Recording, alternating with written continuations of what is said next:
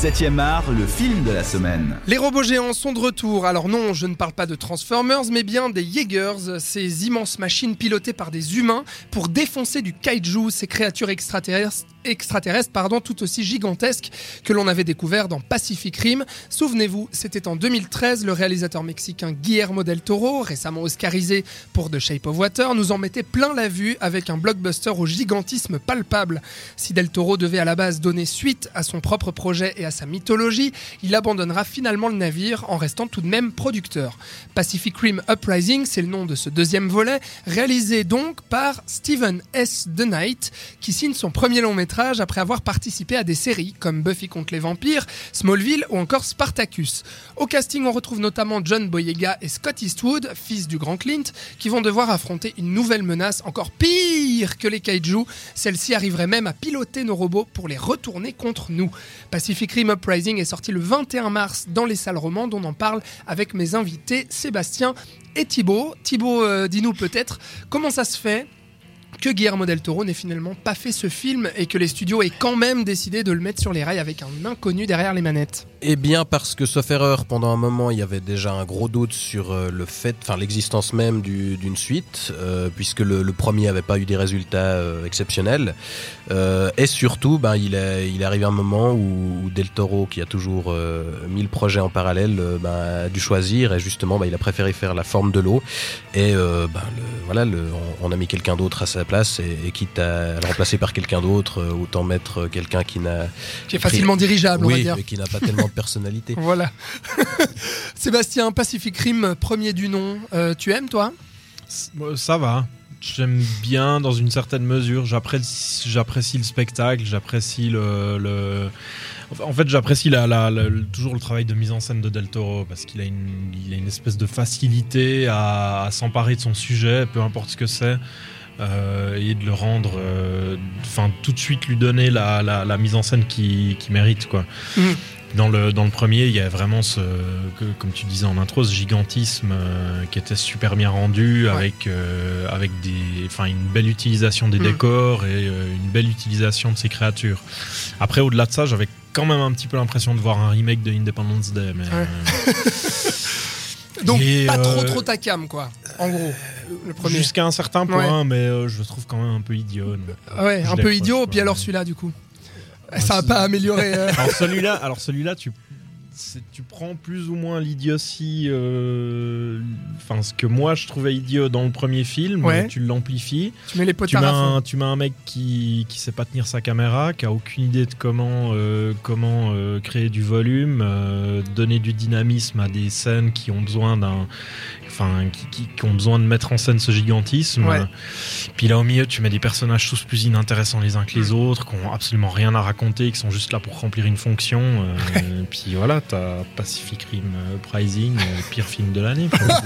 ah ouais, d'accord. Bon, Thibaut, euh, Sébastien dit pire film de l'année. Bon, c'est un peu dur euh, pour toi qui adore le premier, je le sais, de voir à quel point on dénature quand même un matériel de base et à quel point euh, les studios ont saccagé quand même tout un univers, faut le dire. Oui, bah pour le coup, je suis, assez d'accord. Effectivement, cette suite, c'est vraiment ce qu'aurait pu être euh, le premier Pacific Rim euh, sans Del Toro. je, suis d'accord, on, peut lui, voilà, le, premier, on pouvait trouver certains personnages caricaturaux, voire extrêmement simplistes, mais Del Toro, il en faisait quelque chose, et même l'univers qu'on peut résumer de façon hyper simple était pensé, était travaillé. Mmh, cette mmh. idée de la réutilisation, par exemple exemple des, cadavres et des restes de kaiju et ce marché noir qu'on construit autour. Mhm. Enfin, il y avait vraiment euh, quelque chose de construit. Là, euh, on reprend cet univers et on en fait n'importe quoi. Déjà, on, on bazarde de, côté, à part pour le final, euh, mais le cœur du film, c'est-à-dire les kaiju, où là, par une espèce de petite entourloupe scénaristique, un scénario d'ailleurs extrêmement compliqué pour Qui ce que ça raconte. cette mhm. entourloupe scénaristique? Alors, je sais pas jusqu'à quel point je peux révéler. vas-y, vas-y. Vous serez prévenu maintenant. Bah, c'est-à-dire que finalement les kaiju ne sont pas là mais, mais pilotent en distance un des personnages si on veut euh, et ça devient des, les Jaegers euh, les méchants et, voilà il y a les Jaegers euh, comment on dit rebelles si on veut. Et finalement il y a juste à la fin où on arrive à, à, bidouiller un espèce de méga kaiju mais sinon voilà ils sont littéralement absents du film. Et, pour le reste moi il y a une scène qui je trouve résume assez bien la chose c'est que dans le premier il y avait comme on disait le, un, jeu sur le gigantisme euh, excellent. Et il y avait notamment une scène qui jouait extrêmement bien sur les échelles, je trouve.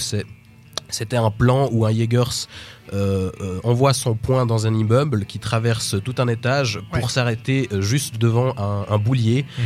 et, et le, le- le léger impact enclenchait le boulier. Donc on passait de l'infiniment grand à l'infiniment petit et il y avait quelque chose de, de très drôle déjà et de- d'extrêmement bien fait. Là ils essayent de refaire cette scène là dans, dans le deuxième sauf qu'il fait la même chose avec une voiture qu'on va juste bousculer un peu et l'alarme se déclenche. Mais du coup l'échelle est plus grande. Enfin c'est pas du tout la même chose et, et ça fonctionne pas. Et, et pour moi c'est justement le, le, le cœur Surtout de que ça arrive ouais, comme un sur la soupe, voilà, cette le, voiture. le juste cœur de ce genre de film, foules, ça doit être quand même le, le jeu sur le Mm. gigantisme, sur les, échelles, sur les échelles, pardon, tout ça, et, et ça marche pas. Ouais, ça marche pas. Non, je suis complètement euh, euh, d'accord pour euh, revenir sur ce que disait Sébastien aussi. On, sent vraiment qu'ici, bah, on n'a pas de, cinéaste, vraiment pas de vision de cinéaste, ni aucune volonté de faire du cinéma ici. Ça se ressent dans la mise en scène, dans le montage, qui sont vraiment hyper caricaturaux de tous les blockbusters, en tout cas les mauvais blockbusters qu'on voit aujourd'hui dans les salles. On sent que c'est quand même un pur produit de studio, mais pour lui laisser une chose à ce film quand même, pour pas complètement lui chier dessus, je dirais qu'il y a des effets spéciaux qui sont relativement bons, relativement travaillés.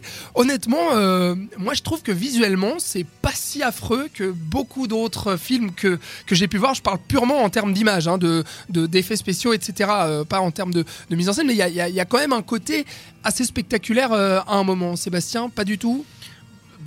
Oui, enfin oui, c'est spectaculaire, mais c'est- comme je disais sur, euh, sur le film de Spielberg, c'est-à-dire que moi, euh, pour moi, dès le moment où un film a, euh, je sais pas, 100, 150, 200 millions de dollars à disposition, Ouais. euh, la moindre des choses, c'est que ça soit spectaculaire puis que ça soit bien foutu. Ça. Donc, enfin, pour moi, c'est même plus un argument. On est, Mhm. on est arrivé à un point où maintenant les blockbusters ont tellement de fric si c'est pas- parfaitement exécuté, euh, c'est que soit la production a été catastrophique, soit euh, qu'il y a clairement euh, y a clairement un souci. Mais là, en l'état, que ça soit bien fait ou pas. ça, ça change pas grand chose à l'affaire. Ouais. Le film est raté. euh. Il y a aussi euh, l'autre ratage, c'est quand même, euh, tu- vous, vous en avez parlé brièvement tous les deux, le- il n'y a aucun personnage euh, qui arrive à exister ici. Et puis l'enjeu, enfin l'enjeu quoi, c'est un grand méchant qui veut juste détruire le monde. Parce qu'il veut détruire le monde, parce qu'il est un peu maniaque, on sent un, un- comment dire, un problème au niveau du pouvoir, il est rabaissé un Non, petit peu dans même- son travail. C'est même pas vraiment ça en plus. Ah mais il le dit à un moment, Ouais, il dit il- je veux détruire le monde. Il le dit, mais en fait, c'est même pas vraiment ça, parce qu'on on comprend qu'il est à moitié euh, possédé par cette espèce de, Ouais, de, de résidu de cerveau qu'il Ouais. a dans sa chambre à coucher, euh, puis qu'il le manipule. Du coup, c'est complètement, c'est complètement gratuit. Tout d'un coup, on, on- tout d'un coup, on nous lâche ça au milieu du film, où on découvre qu'en fait, le mec, il est à moitié possédé euh, par cette bestiole, puis que tout d'un coup, il faut créer un espèce de super kaiju de 600 milliards de tonnes qui doit aller se jeter dans le mont Fuji, quoi. Thibaut, C'est ça, non, il y a un côté très euh, camoulox dans, dans le scénario. Et, et ouais, comme tu le disais, mot, les, les- personnages, enfin, il y a, y, a, y a quand même le, le personnage principal, euh, John Boyega, qui est censé être le, le fils de- du personnage d'Idris Elba. finalement il est Euh, juste le ils fils de. Bah voilà, mais, mais ils en font rien. Tu te dis, euh, il va y avoir un enjeu quelconque, l'héritage, tout ça. Que pouic. Et, non, pour moi, il y a, en fait, il y a, y j'évoquais le, le truc de, de la voiture avant, mais en fait, je crois qu'il y a une scène qui, qui symbolise encore mieux le film.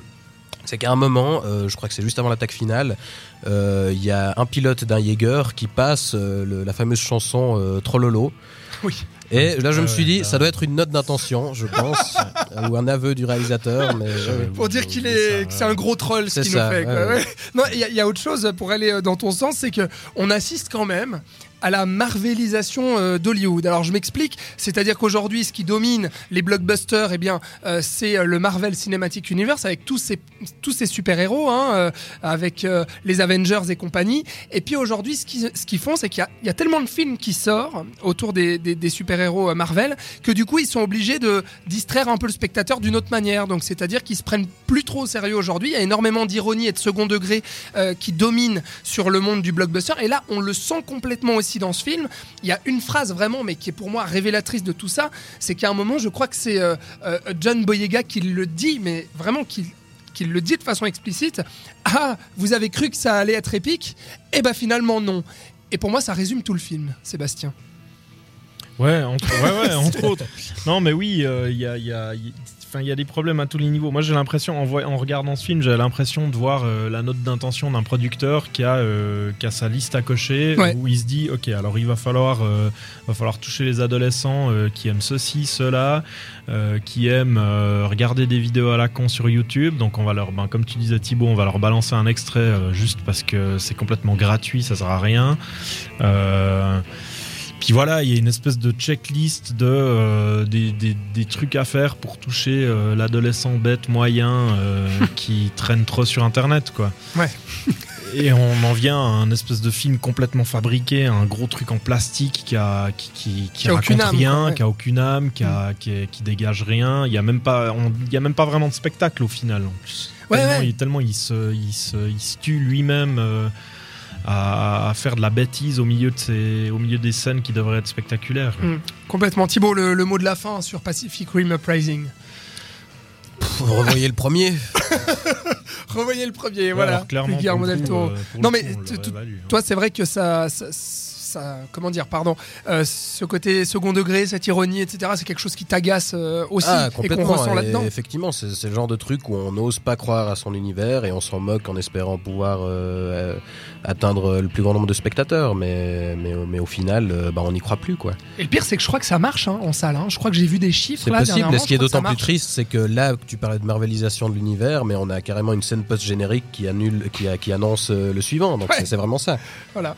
Exactement. Bon, Pacific Rim Uprising, je pense qu'on a assez dégueulé dessus, hein, euh, les gars. Sébastien Thibault, merci pour, euh, pour euh, ce débat euh, très constructif et euh, ce débat à l'unisson hein, d'ailleurs. hein. Je crois qu'on est tous d'accord pour dire que Pacific Rim Uprising de Stephen S. The Knight, qui est sorti le 21 mars, eh bien, il faudrait plutôt l'éviter.